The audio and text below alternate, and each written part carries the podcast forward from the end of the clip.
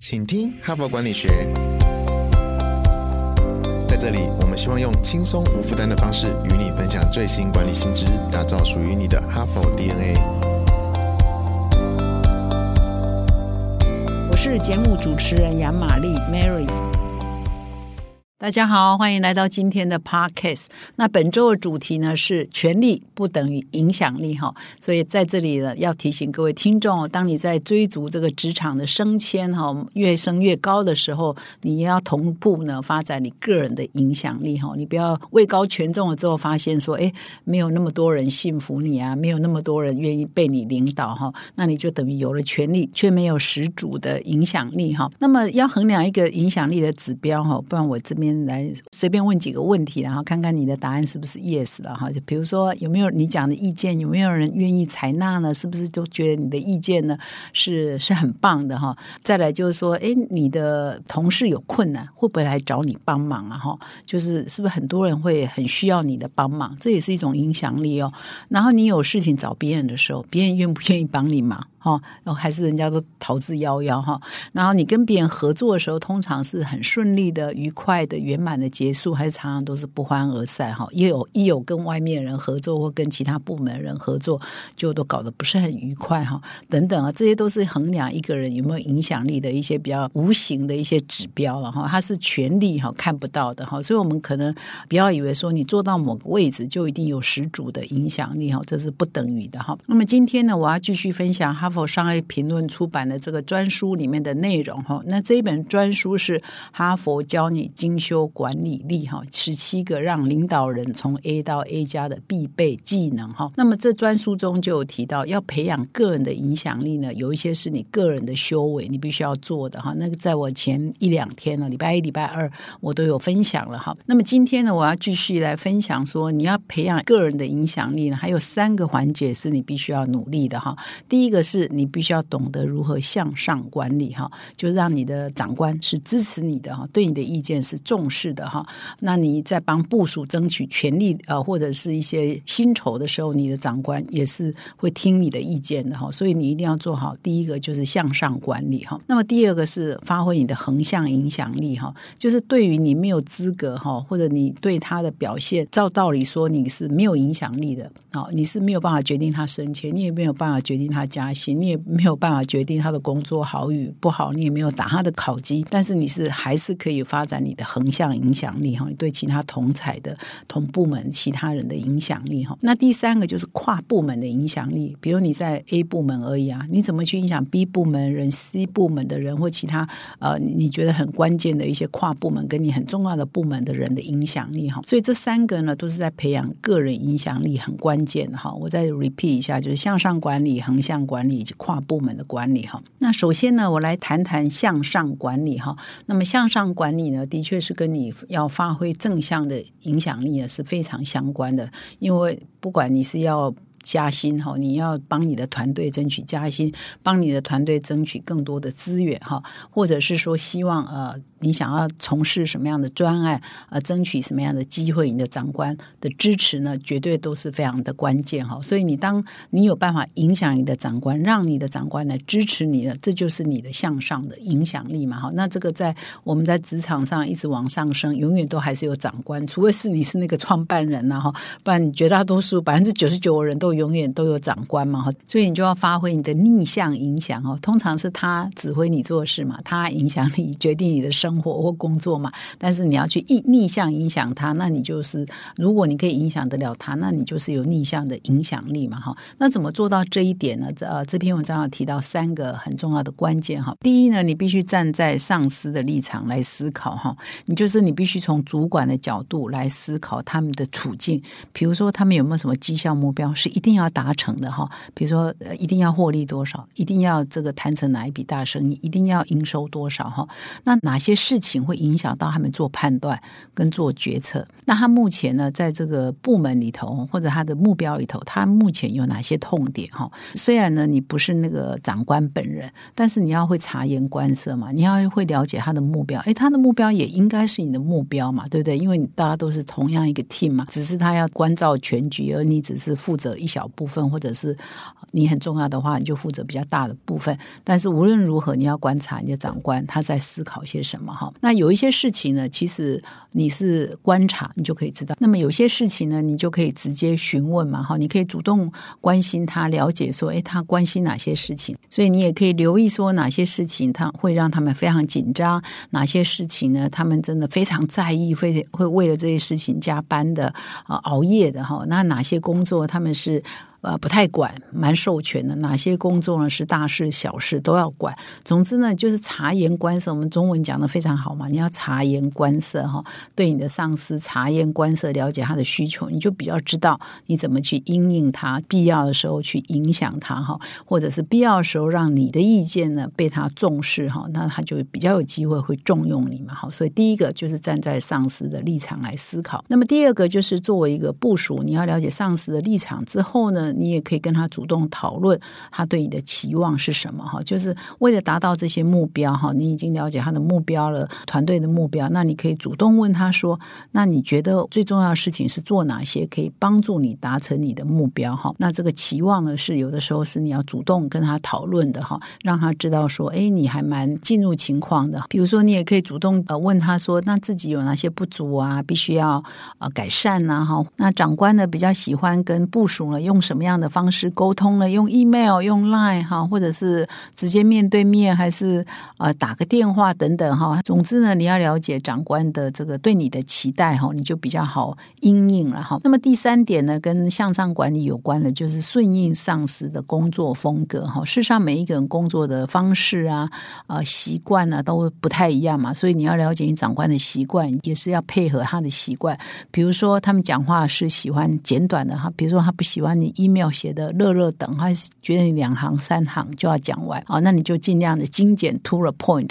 但是有些长官他需要巨细靡遗的了解细节，那这样你可能就要用另外一个方式来处理嘛。好，所以你就要了解长官的风格，然后顺应他的工作的风格。比如说你们内部啊，长官的习惯是啊，当有一个专案发生的时候，或者是在做一些 project 的时候，他是希望一开始就从头到尾参与型的呢，还是他只要听最后的结果？哦，那你就要顺应他的风格来。那他通常开会呢，是给你半小时，还是给你一小时？哈，那你也必须要根据这个时间的限制，哈，时间的长短来决定你要怎么跟他对话，以及讨论哪些事情。哈，就是说你要对向上管理呢，就顺应他们的风格呢，了解他们的习惯呢，你就可以维持一个比较顺畅的一个工作的效率。哈，所以这三点呢，是这一篇文章所提出来的向上管理可以注意的一些细节。哈，那么要要培养个人的。影响力除了向上管理之外呢，那第二个重点是要拓展你的横向影响力哈，就是说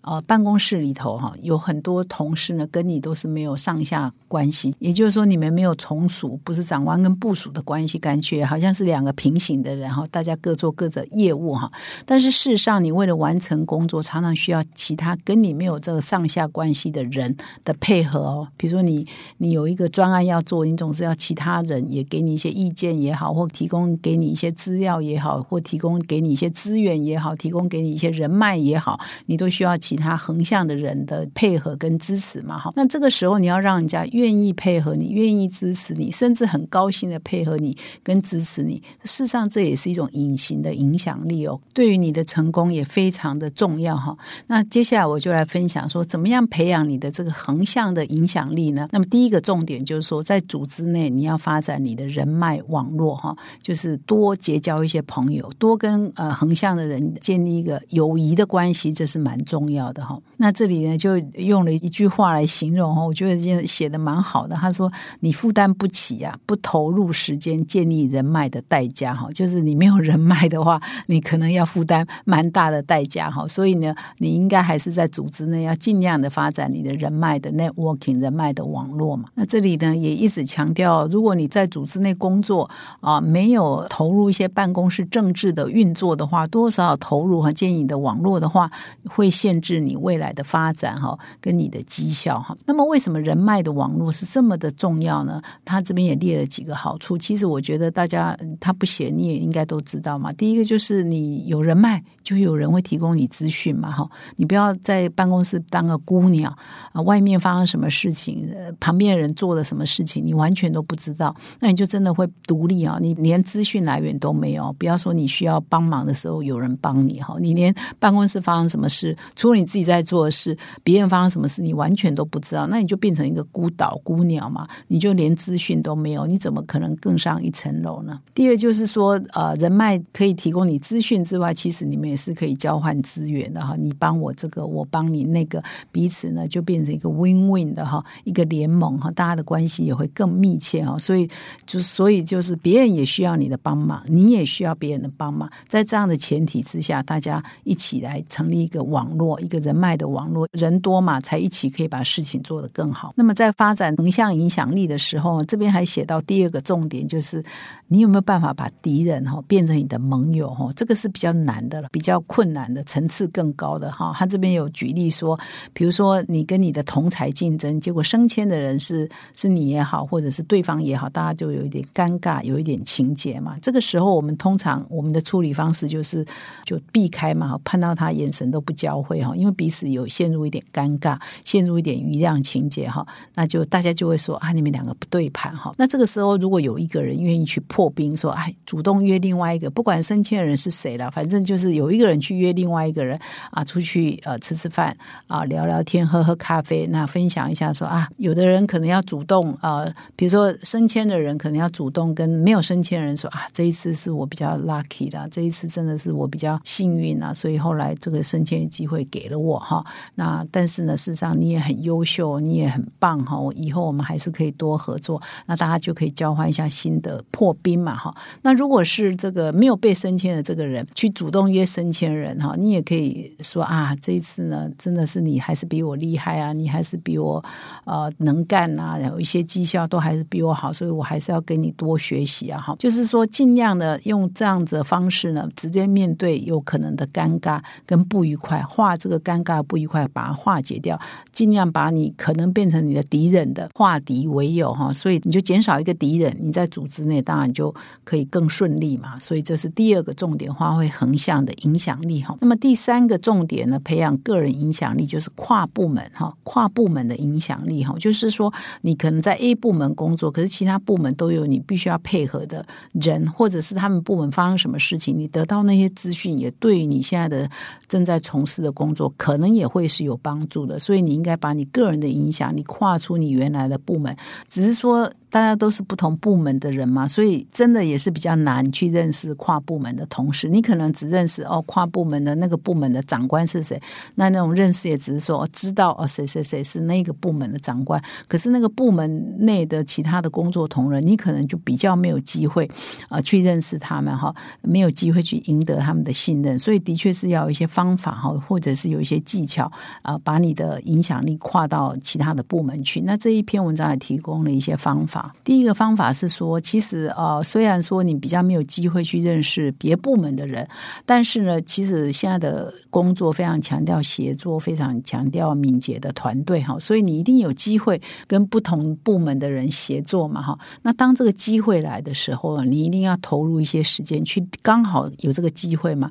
你认识的跟这，比如说你跟这个部门的 A 哈一起合作，那你就利用这个机会呃。尽量的了解他啊，透过他跟他聊一聊，哎，也可以了解他们部门里头还有谁谁谁啊。那之后呢，搞不好你们还可以约出来啊，吃吃个吃个午餐呐，或者是呃公司有什么点心时间的时候，你们还可以专门约一约再聊一聊。那你认识 A 之后，你是不是就有机会再认识部门里头的 B 啊，部门里头的 C 啊？这样子你就慢慢的可以把你的影响力跟人脉范围啊扩展到其他的单位跟其他的部门去嘛。而且在这样的过程当中，其实你要更了解说，哎，其他部门的明星是谁？啊，他们的关键意见领袖是谁？除了他们的长官之外了，就他部门里头，哎，是不是有那种隐形的哈？可能职位没有很高哈，但是呢是相当有影响力的，或者是某一个技能非常棒的某一类型的非常棒的专家哈，你都利用这个机会呢啊，就可以多认识多扩充。那有一天呢，当你需要帮忙的时候，你就知道哦，我要去找谁嘛哈，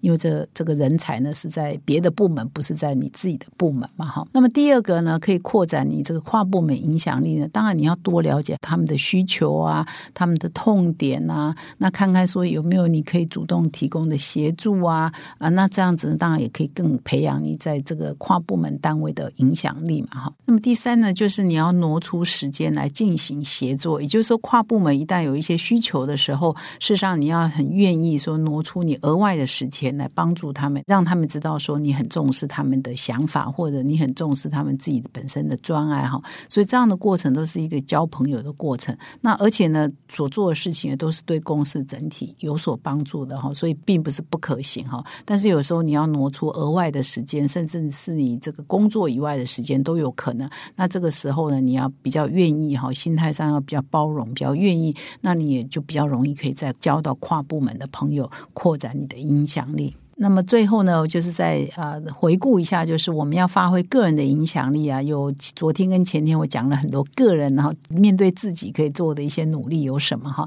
那今天呢，再继续跟大家分享向上的管理、呃横向的管理以及跨部门的管理呢，也都是你在发挥个人影响力、在培养个人影响力这一块呢不可忽视的哈。那么以上呢，就是今天跟各位的分享，感谢你的收听，我们明天再相会。